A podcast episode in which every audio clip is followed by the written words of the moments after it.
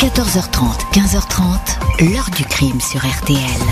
Jean-Alphonse Richard. Madame Bassarabo euh, a marqué l'histoire euh, judiciaire pour avoir tué son mari d'une balle de revolver et expédié son cadavre dans un train, dans une malle.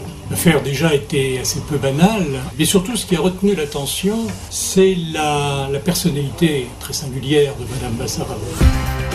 Bonjour, la tante de l'abbé Pierre était-elle une tueuse de mari Louise Weissmann Bassarabo, féministe convaincue, rêvait de prendre le pouvoir sur les hommes, mais l'était-elle au point d'avoir trucidé son deuxième époux avant de le jeter dans une malle de voyage? Cette question, les policiers et les juges vont se la poser, et bien d'autres encore, tant la mort violente de Georges Weissmann Bassarabo à l'été 1920 abonde de doutes et d'interrogations, règlement de compte, visant un financier douteux, exécution d'un espion qui aurait été à la solde de la puissante Allemagne, ou encore vengeance d'un mari jaloux pour éliminer un coureur de jupons. Le fait est que les investigations vont se concentrer sur la veuve, également suspectée d'avoir maquillé en suicide le meurtre de son premier mari.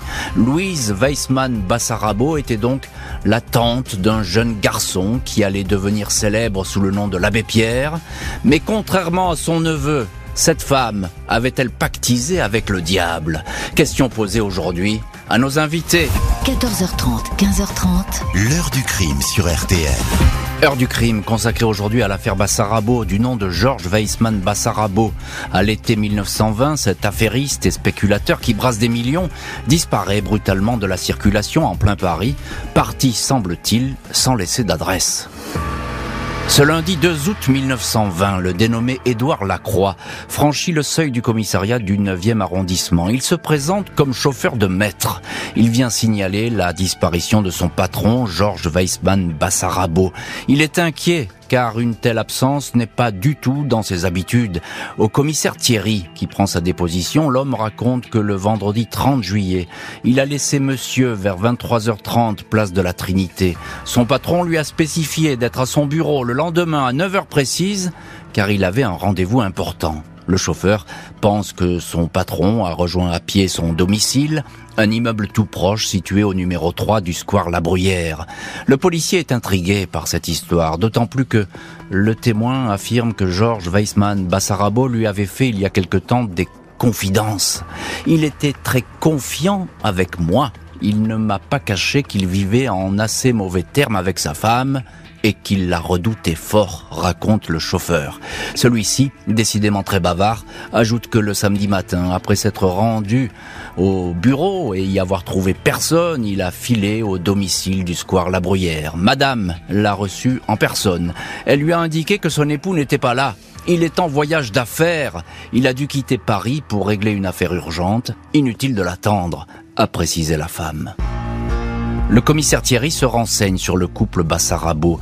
Le mari, né Ismaël Jacob Weissmann, est un juif né en Roumanie. Il a été naturalisé français lorsqu'il s'est marié. Il a alors transformé son nom et y a ajouté un patronyme fictif, Bassarabo ou Bessarabo, qui laisse penser qu'il est originaire de Bessarabie, origine qui facilite le commerce qu'il a développé avec les Russes. L'homme est un intermédiaire financier dans des affaires plus ou moins douteuses. Il spécule beaucoup sur de grosses opérations, notamment l'achat de surplus militaires destinés à l'exportation. Il dirige également l'agence franco-mexicaine des mines et des pétroles. Et c'est d'ailleurs au Mexique qu'il a connu sa femme cinq ans auparavant. Louise Grouès, son nom de jeune fille, était veuve depuis peu. Elle a deux filles, dont l'une l'a suivie à Paris. Le note qu'elle est une féministe acharnée. Elle est vice-présidente de l'Union fraternelle des femmes et signe ses écrits sous le pseudonyme d'Era Myrtel, une femme qui dénonce le pouvoir des hommes. Voilà de quoi rendre suspicieux le policier. Mardi 3 août, la police se rend au 3 Square La Bruyère. Mais l'épouse Louise Weissmann Bassarabo et sa fille Paul, 23 ans, sont absentes. Elles sont parties depuis quelques jours dans une villa louée à Montmorency. Le mari de la concierge les a aidées à charger une lourde malle. Rue de la Victoire, Au bureau du disparu, une employée fait à nouveau allusion à la malle. L'épouse est venue la déposer en indiquant qu'il s'agissait de documents. Il fallait expédier d'art d'art tout cela en gare de Nancy. Le lendemain, 4 août, la police fait ouvrir la malle chapelière, couleur kaki, restée à la consigne de Nancy. Elle commençait à dégager une odeur nauséabonde. À l'intérieur, un cadavre, le corps d'un homme roulé dans une toile cirée de cuisine. Il a reçu une balle dans la tête. Il s'agit sans aucun doute de Georges Weissmann Bassarabo. Les enquêteurs se rendent illico à Montmorency, où se trouvent l'épouse et sa fille. Louise semble tomber des nues en apprenant la mort de son mari. Un peignoir taché de sang est dans la salle de bain. Deux grosses valises sont bouclées pour un départ imminent au Mexique. Et évidemment, les deux femmes, Louise et sa fille Paul, vont être euh, immédiatement embarquées par les policiers pour être interrogées. Nous allons voir dans les chapitres suivants quel sort va leur être réservé et puis surtout ce qu'elles vont raconter euh, à, ces, enquêteurs. On revient tout de suite euh, à cette disparition avec notre premier invité dans le studio de l'heure du crime, c'est Bruno Fulini. Bonjour Bruno. Bonjour. Merci beaucoup d'avoir euh, accepté l'invitation euh, de l'heure du crime et d'être euh, effectivement dans le studio aujourd'hui de RTL, essayiste et historien, auteur du livre Les Furies de l'histoire aux éditions First. Et dans ce livre, justement, vous consacrez un chapitre entier à cette affaire Bassarabo ou Bessarabo. Je vous laisse libre de, de l'orthographe choisie, peu importe. Pourquoi le commissaire Thierry est-il si intéressé à cette affaire? Et tout de suite il la trouve bizarre alors d'abord, il a déjà eu vent, ce commissaire qui fait son métier de commissaire, euh, qui glane un petit peu tout ce qui peut se dire dans le quartier. Il a déjà eu vent de scènes assez violentes entre ces, ces deux époux. Mhm. C'est une première, une première chose. Dans le quartier, ça se sait. Voilà, ça, se sait. Euh, d'autre part, bon, le, le, chauffeur est tout de même assez persuasif, donne beaucoup de, de détails. L'attitude euh, de cette épouse est pour le moins curieuse. Euh, bon, même la manière dont elle a reçu le chauffeur, la façon dont elle s'habille, la façon dont elle parle, il y a beaucoup de choses qui sonnent faux. Mm. Euh, donc euh, forcément, le commissaire est au départ un petit peu suspicieux, plus encore qu'il ne le serait, s'agissant à la base d'une famille qui euh, a un petit peu les dehors d'une famille bourgeoise, d'une famille ah bah établie. On n'est pas du tout un dans immeuble. Monde, voilà, on n'est pas du tout dans le monde de la pègre. Mm. Euh, il faut voir que pas loin de là, il y a Pigalle, pas loin de là, il y a la gare Saint-Lazare. Donc des lieux où la police est plus habitués à intervenir dans des milieux très différents. Le square La Bruyère, ses cossus sont des gens qui appartiennent à la bourgeoisie ou au milieu des arts. Euh, et euh, donc on est un peu étonné du comportement de cette femme dont on attendrait qu'elle se tienne un peu mieux. Et puis assez vite, elle va donner des explications embrouillées, euh, des versions très différentes oui. euh, des événements euh, qui vont. Euh, enfin, c'est pas, la... pas, clair. De, tout, pas clair. de toute façon, c'est pas clair du tout. Bonjour Michel Leroy. Bonjour. Merci beaucoup vous aussi d'être dans le studio de, de l'heure du crime, historien de la littérature, auteur du procès de Madame Bassarabo, la ténébreuse affaire de l'Amazone rouge. Et on va voir pourquoi ça peut être une Amazone rouge, cette femme qui était parue aux éditions euh, de l'Armatan. Euh, Michel Leroy, quel est ce couple? Euh, Georges Weissmann Bassarabo et son épouse. C'est un second mariage. Ils se sont connus au Mexique, en plein milieu de la révolution mexicaine, où se trouvait un peu perdu, elle avec ses deux filles, lui dans la déroute financière, cherchant à échapper à, à ce conflit de la révolution mexicaine. Et puis, euh, peu à peu, un tendre sentiment naît entre eux. Lui, Georges Bassarabo, protège euh, Era Myrtel, oui, qui, qui, qui, Madame Jacques, qui est son pseudonyme, veuve Jacques, euh, ainsi que ses deux filles. Elle, elle l'aide financièrement parce qu'il se trouvait en effet euh, aux abois. Et puis il se marie. Il se marie en décembre 1915. Apparemment, euh, la veuve Jacques, Louise Grouès, Ira Myrtel, de son nom de plume, ne sait pas très bien qui est cet homme. Mmh. Et elle va le découvrir peu à peu. Ah oui, ça, c'est, ça, ça fait partie, euh, euh, Bruno Fulini, des, des, étrangetés, si je puis dire, de ce dossier. Oui, c'est, que, c'est que lui, il n'existe pas finalement. Il, il se cache un peu son identité. Et donc c'est un individu complexe avec plusieurs identités. Euh, vous l'avez appelé Weissmann Bessarabo pour les commodités du récit. Bien sûr. Mais en fait, son vrai nom, c'est Weissmann. Il se fait appeler Bassarabo dans les actes d'état civil. On va trouver aussi la graphie Bessarabo parce que il y a cette référence à cette région d'Europe orientale qu'est la Bessarabie. Et surtout, au moment où il épouse euh, cette femme, il ne lui dit pas qu'il est juif, il ne lui dit pas son vrai nom, c'est-à-dire qu'il l'épouse à l'église en se faisant passer pour catholique. Et c'est après coup qu'elle découvre qu'elle a épousé un imposteur. Mm. Ça en dit long sur le personnage qui est euh, un homme, un, brasseur d'affaires, effectivement assez louche, qui a l'habitude de jouer sur plusieurs tableaux en même temps. Brasseur d'affaires, Michel Leroy, euh, c'est aussi, on dit, va, dira très vite de lui, c'est un espion. Hein Alors, ah, c'est elle qui le dit, c'est la version, c'est la version de son épouse. Une version dont il est intéressant de souligner que dans ses ouvrages antérieurs au crime, déjà, sous le voile de la fiction, euh, elle en parle. Dans ce qu'elle a, écrit dans ses livres. dans ses livres, dans ses romans. Bien entendu, euh, cela ne repose sur rien. Mm. Mais dans l'atmosphère qui est celle de l'après-guerre, où on se méfiait beaucoup de tout ce qui pouvait ressembler à un espion, ça pouvait porter. Simplement, ces espions étaient quand même un peu suivis. Et euh, Georges Bassarabo, clairement, n'en faisait pas partie. Il avait sans doute bien des défauts, mais celui-là, apparemment, ne pas, faisait pas partie du catalogue. Comme quoi, Bruno Fulini, on peut s'interroger sur cette disparition, parce que pour l'instant, on euh, n'en sait pas beaucoup plus. On a retrouvé euh, ce corps en gare de Nancy, mais on peut s'interroger, vu la, la, personnalité de, de, ce, de, cet homme. D'autant qu'on a des détails par la concierge de l'immeuble, puis par un chauffeur de taxi, sur le départ de Madame Bassarabo et de sa fille lorsqu'elle quitte. Donc on est on est euh, en plein été, euh, au moment où les Parisiens un peu fortunés quittent la capitale qui est invivable à l'époque, qui sent mauvais, qui est déjà très très polluée.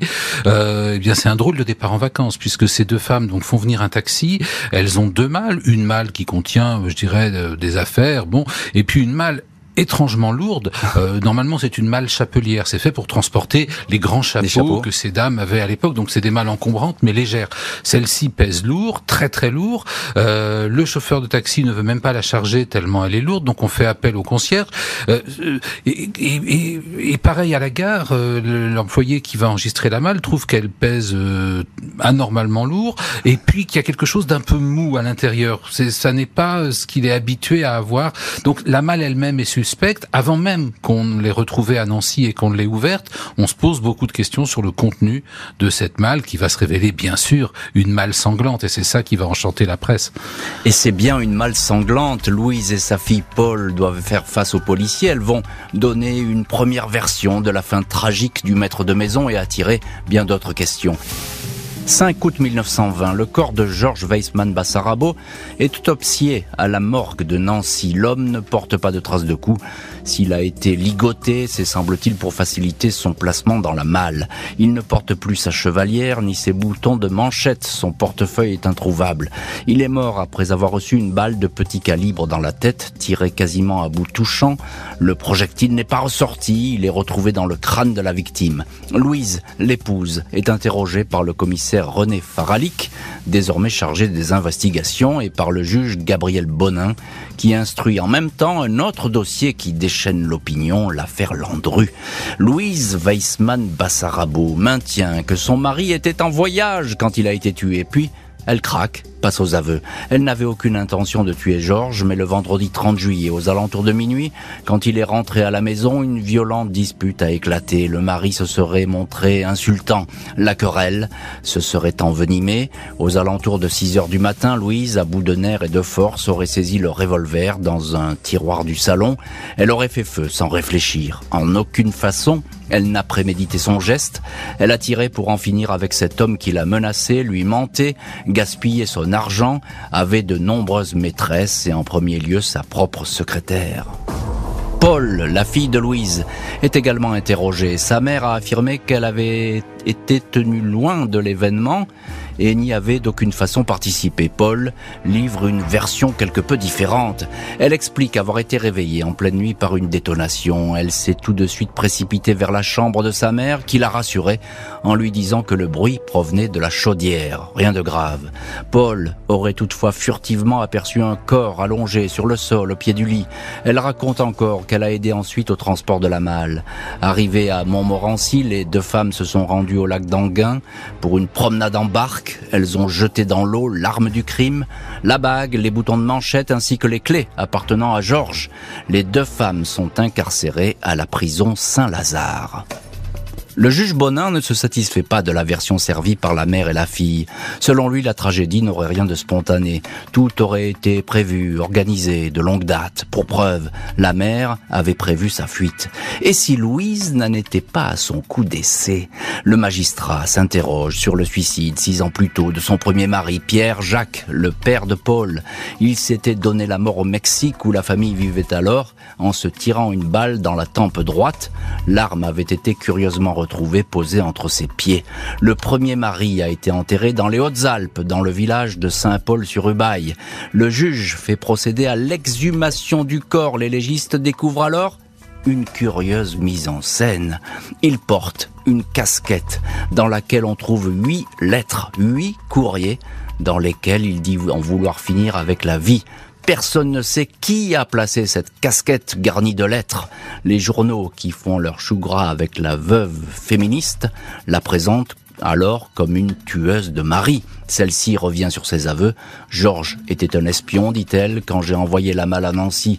Il n'y avait que des documents à l'intérieur. Paul également se rétracte. Elle n'a rien vu et sa mère n'a pas tué. Alors il va y avoir cette euh, valse euh, interminable de rétractation, euh, d'affirmation, et puis je reviens sur mes aveux. Non, c'est pas ça, j'ai pas dit ça pendant toute cette instruction.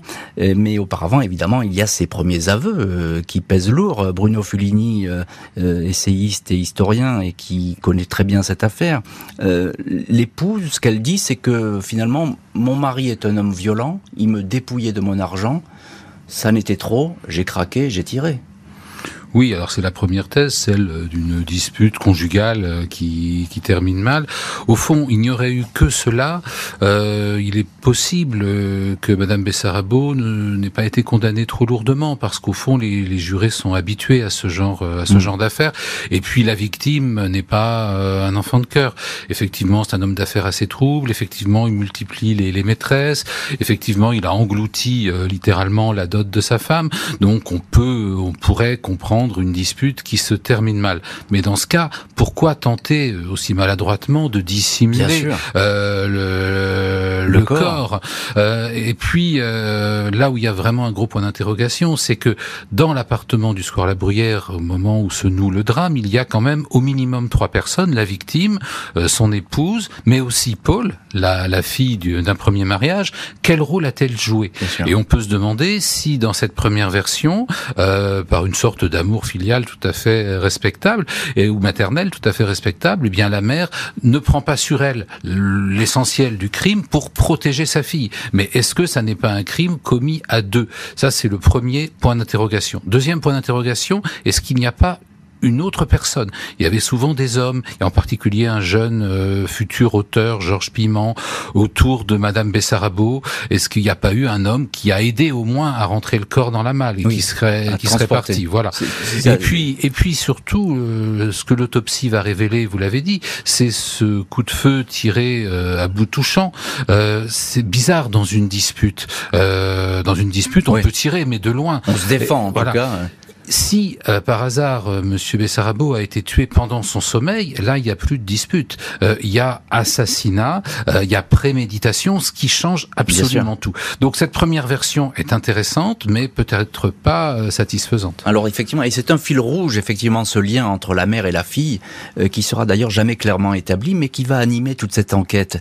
Michel Leroy elle est féministe, hein, euh, Madame euh, Bassarabo.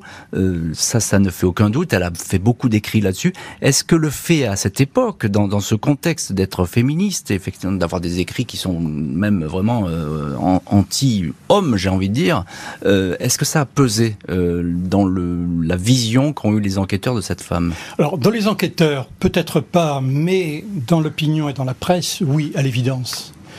Il faut bien savoir que le combat féministe était quand même un combat extrêmement difficile, que euh, les, quelques militantes féministes dont elle faisait partie se heurtaient à forte partie dans une société qui était quand même très très patriarcale.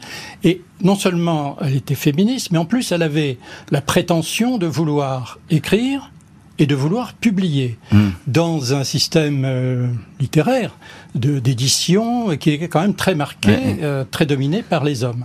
Donc très vite, on va la traiter de littératueuse, de muse de pourpre. Euh, on va expliquer, certains journalistes l'écrivent ainsi, qu'au fond, elle a voulu pousser le féminisme théorique dans la pratique, en tuant son mari. Par conséquent, il y a une espèce d'opinion dominante qui se fait en tout cas à travers les médias pour expliquer tenter d'expliquer le meurtre par ses positions féministes. On ne lui pardonne pas finalement. Hein euh, on ne lui pardonne pas, comme on ne pardonnait pas à beaucoup d'autres militantes féministes à cette époque. Oui, c'est ça. Donc, donc ça pèse effectivement sur ce, déroulé de l'enquête, et puis ça va peser lors du procès. On va le voir dans, la suite de l'heure du crime. Euh, Bruno Fuligny, encore un mot. Euh, au même moment, il y a l'affaire Landru. Oui. alors là, qui, qui déchaîne l'opinion. Euh, mais pourtant, la presse se passionne quand même pour cette affaire euh, Bassarabo. Bah déjà, il y a beaucoup de points communs. Ça va être le même juge d'instruction. Euh, lorsque viendra le procès, il y a tout juste 100 ans, en, juin 1922, ce sera le même président. Et Madame Bassarabo va choisir le même avocat que Landru, Moreau Giaffer. donc il y a déjà des points communs par les protagonistes. Et puis surtout, c'est le contexte, effectivement, et la question du rôle de l'homme et de la femme ben qui va relier les deux affaires. D'un côté, l'homme qui faisait disparaître ses fiancés, de l'autre la femme qui peut-être tuait ses maris. Donc évidemment c'est intéressant et c'est à placer dans le contexte qui suit euh, la Grande Guerre. La Grande Guerre, c'est le moment où les femmes ont commencé à prendre la place des hommes, si j'ose dire, à l'arrière, à gérer des comptes, à faire des métiers qu'on pensait réservés aux hommes. En 1919, faut pas l'oublier, les députés français euh, approuvent euh, une loi qui donnerait le droit de vote et l'éligibilité aux femmes. Ça ah, sera bloqué par le Sénat, ah mais en 1919, c'est voté à la Chambre. Et dans de nombreux pays dans le monde, c'est entre 1919 et 1921 que les femmes accèdent au droit de vote. Donc il y a tout un contexte dans lequel la, vieille répartition des rôles entre hommes et femmes est totalement remise en cause par cette guerre. Et enfin, les écrits de cette féministe sont des écrits très offensifs. Elle ne réclame pas l'égalité des droits, elle réclame le matriarcat, la suprématie féminine. Donc évidemment, ça choque beaucoup l'opinion de l'époque. Ça choque l'opinion et ça fait peur quelque part peut-être euh, aux, jurés et aux juges qui vont devoir juger euh, ces deux femmes qui ne vont pas échapper à la cour d'assises. Procès à grand spectacle. Si la préméditation est retenue et avérée, elles jouent leur tête. Le 6 juin 1922, Louise Weissmann Bassarabo, 54 ans pour la justice, Louise Grouès, son nom de jeune fille, et sa fille, Paul Jacques, 25 ans, apparaissent dans la salle de la cour d'assises de Paris. L'épouse, chapeau de soie, manteau bleu sombre, est défendue par le grand avocat Moreau Giaferi. Cette féministe sera jugée par des hommes, magistrats et jurés. Les journaux ont déjà choisi leur camp. L'épouse est décrite comme une femme osseuse aux traits flétris au regard chargé de haine. La fille, Paul, chapeau de soie et tailleur gris, est certes trop maquillée, mais elle a un gentil visage. Les deux accusés parlent d'une voix presque étouffée. Louise est interrogée sur un possible mobile. L'argent, une commission de 600 000 francs qu'elle allait toucher de son mari, aurait-elle tué pour empocher cette somme rondelette. Elle dément, certifie que cette histoire est un mythe. Interrogée à son tour, la fille pleure à chaudes larmes. Lors de l'instruction, elle avait déclaré « Nous étions folles. Ma mère voulait envoyer le cadavre le plus loin possible. Aujourd'hui, elle dément. Je n'ai pas vu ma mère tuer mon beau-père, je le jure. » Les policiers défilent, le commissaire Faralik fait le récit des premiers aveux, l'inspecteur Chéniaud évoque les obsessions littéraires de Louise, ses écrits qui exaltent la suprématie de la femme. L'inspecteur Pendu qui a ouvert la malle dit avoir découvert un corps ficelé comme un poulet qu'on va mettre à la broche. L'épouse indique qu'elle était au courant des liaisons extra-conjugales de son mari. Elle s'en accommodait et fermait les yeux. On m'a traité d'ennemi de l'homme, mais j'ai eu deux maris. J'ai proposé le divorce. Ils sont toujours revenus vers moi, s'exclame-t-elle. L'accusé maintient la thèse d'un règlement de compte sur fond d'espionnage, même si personne n'y croit. Après dix jours d'audience, ni l'argent, ni la jalousie sentimentale ne semblent avoir poussé au crime aucun mobile, le flou total, le procès s'enlise. Et c'est vrai qu'à ce stade, on a le sentiment que l'enquête est, je puis dire, bien mal ficelée. En tout cas, on n'arrive pas à déterminer qui a fait quoi euh, dans cette étrange histoire. Le fait est, euh, Michel Leroy, l'un de nos invités aujourd'hui dans le studio de l'heure du crime, historien, auteur du procès de Madame Bassarabo aux éditions de l'Armatan, euh, le fait est que la presse a choisi son camp. Vous l'écrivez dans votre livre d'ailleurs. Hein. Il n'y a pas photo. Là, on sait qu'il y a la méchante et il y a la gentille, la mère et la fille. Oui, le silence ou les larmes de Paul Jacques la servent à l'évidence. Sa jeunesse aussi. Hmm. Alors que Madame Bassarabo, qui était pourtant une brillante conférencière, euh, qui était aussi auteur de, de, pièces dramatiques, là, elle va très mal jouer le rôle qu'on attend d'elle. Le rôle qu'on attend d'elle, c'est quoi? C'est d'être une veuve éplorée, euh, le crime passionnel, mmh. euh, le regret, la repentance. Non, elle va adopter une position qui va être la position du déni, du mmh. déni absolu. Mmh. D'autre part, comme l'a dit l'avocat général, c'est vrai que est aussi euh, mal habillée, euh, vieille et flétrie, dira l'avocat. Bah oui, c'est très méchant. du coup, euh, on voit bien que dans ce, dans ce procès, la, la fille va apparaître très vite comme peut-être complice, mais en tout cas une fille assujettie, alors que c'est une mère dominatrice qui apparaît. Et donc, si quelqu'un est responsable, ça ne peut être qu'elle. Ça ne peut être qu'elle. Et pourtant, Bruno Fulini, notre deuxième invité, cette mère, elle défend sa fille. Absolument. Oui, déjà au niveau de, l'enquête, la mère, euh, a priori, aimait sa fille et cherche à la, à préserver. Euh, tout ça est compliqué d'abord par euh, des personnalités qui sont difficiles à cerner, des relations complexes.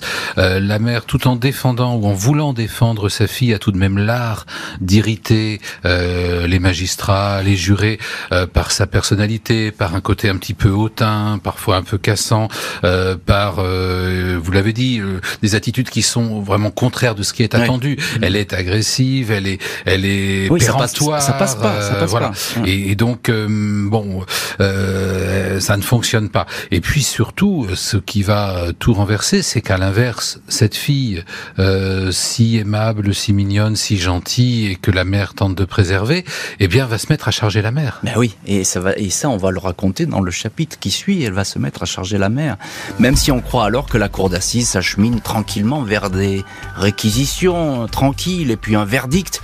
Et coup de théâtre, effectivement, tout va être bouleversé.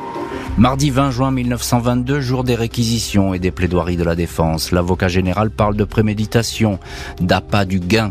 Il accuse l'épouse d'être dévorée par l'orgueil et le mensonge. Il ne retient que les premiers aveux des deux femmes, ceux du 4 août 1920, les seuls qui comptent à ses yeux. Deux accusés qui ont conçu, prémédité, exécuté le crime ensemble. C'est la peine de mort pour elle que le magistrat souhaite.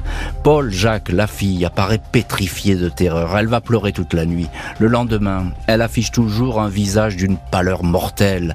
Quand le président lui demande si elle a quelque chose à rajouter avant que les jurés se retirent, elle frissonne et répond ⁇ Je suis innocente, j'ai menti, la vérité, je vais vous la dire ⁇ Dans un silence de cathédrale, elle réitère ses premiers aveux.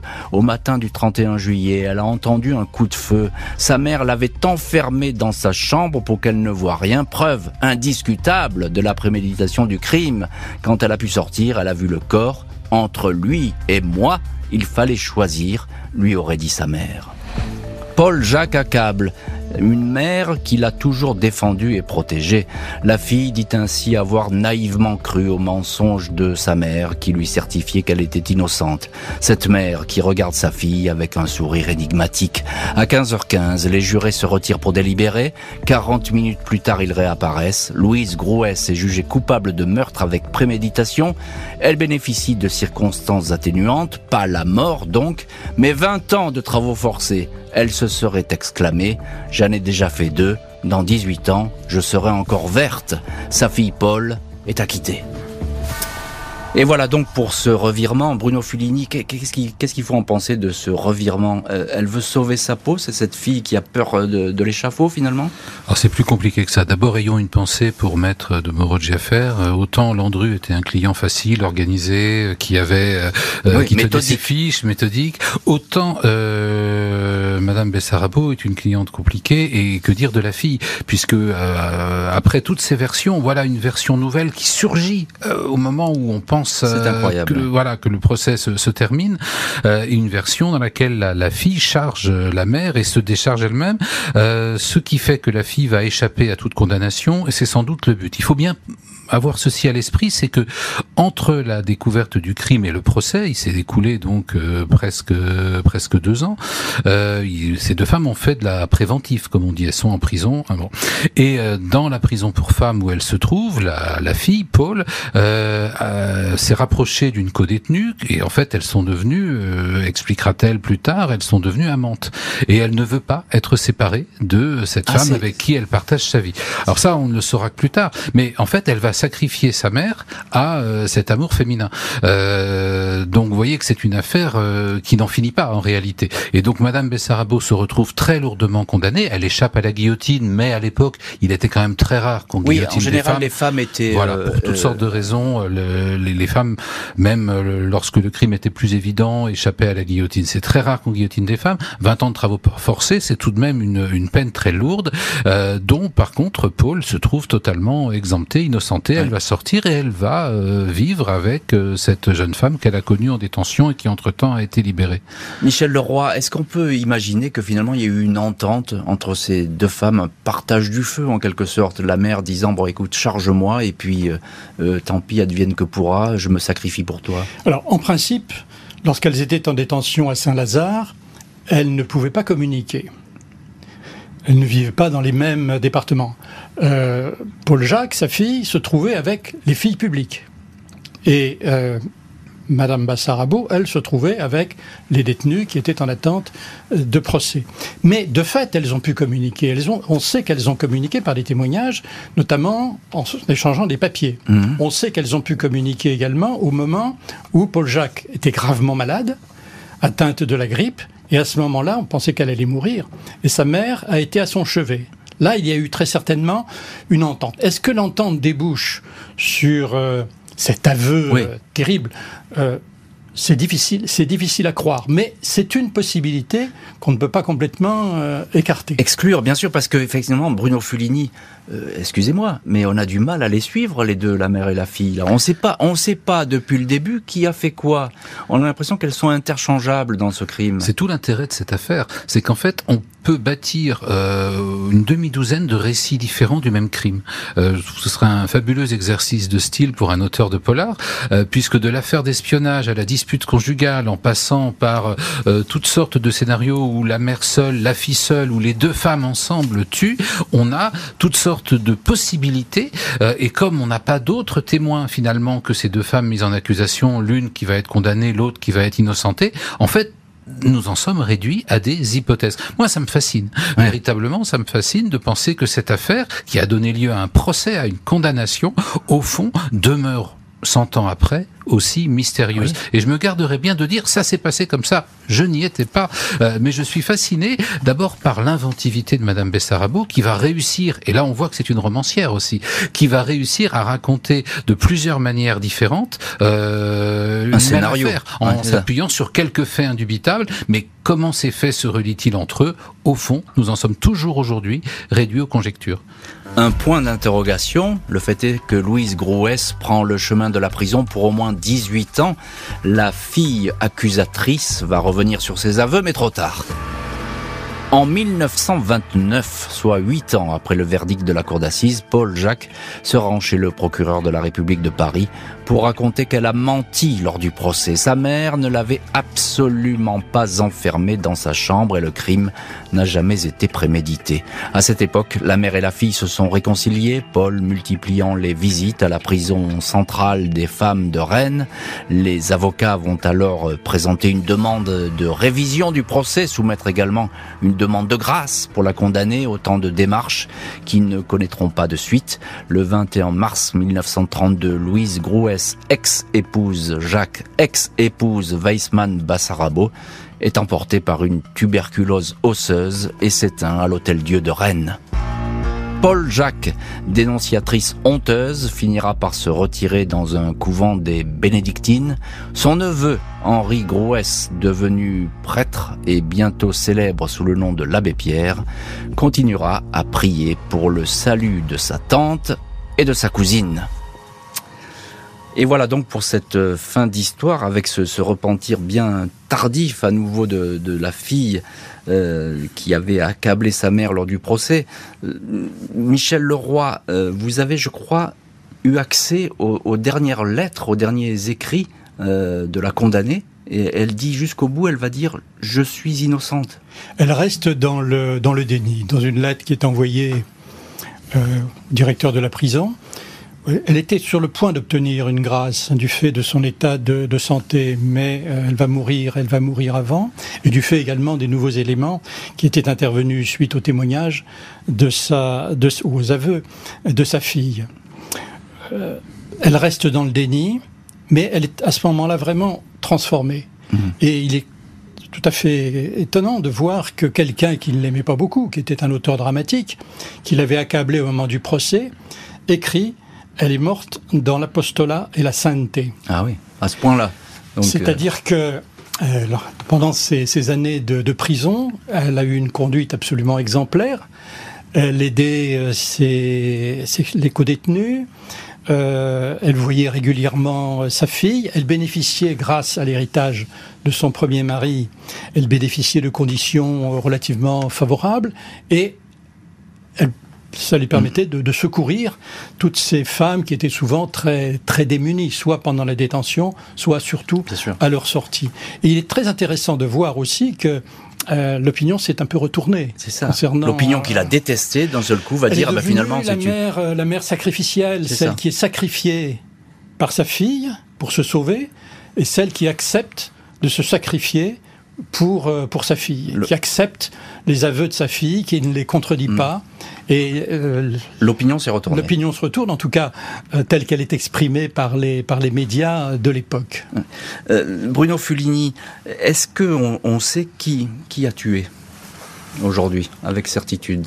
Alors déjà, ce que l'on peut dire, c'est que le premier mari n'a sans doute pas été assassiné. Hein, euh, Paul Jacques, euh, c'est sans doute Celui véritablement dont on retrouve le chapeau dans le cercueil euh, rempli de, lettres. Et, d'ailleurs, au moment du procès, elle n'est pas condamnée pour l'assassinat ou le meurtre du premier. Même si l'avocat général dit, moi j'ai la conviction que c'est elle. Tout à fait, mais on manque tellement de preuves que bon, le procès ne se fait pas là-dessus. On reste sur des soupçons qui sont sans doute exagérés, injustes. ensuite, il est certain que Weissmann dit, Bessara a été tué chez lui euh, à bout touchant.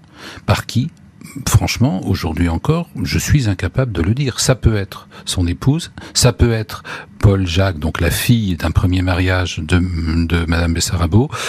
Pourquoi pas la troisième personne, puisqu'il y a un élément troublant qu'on n'a pas évoqué, c'est que quand l'appartement du Square La Bruyère est perquisitionné, euh, on trouve trois tasses, comme si trois personnes avaient pris euh, le café du matin.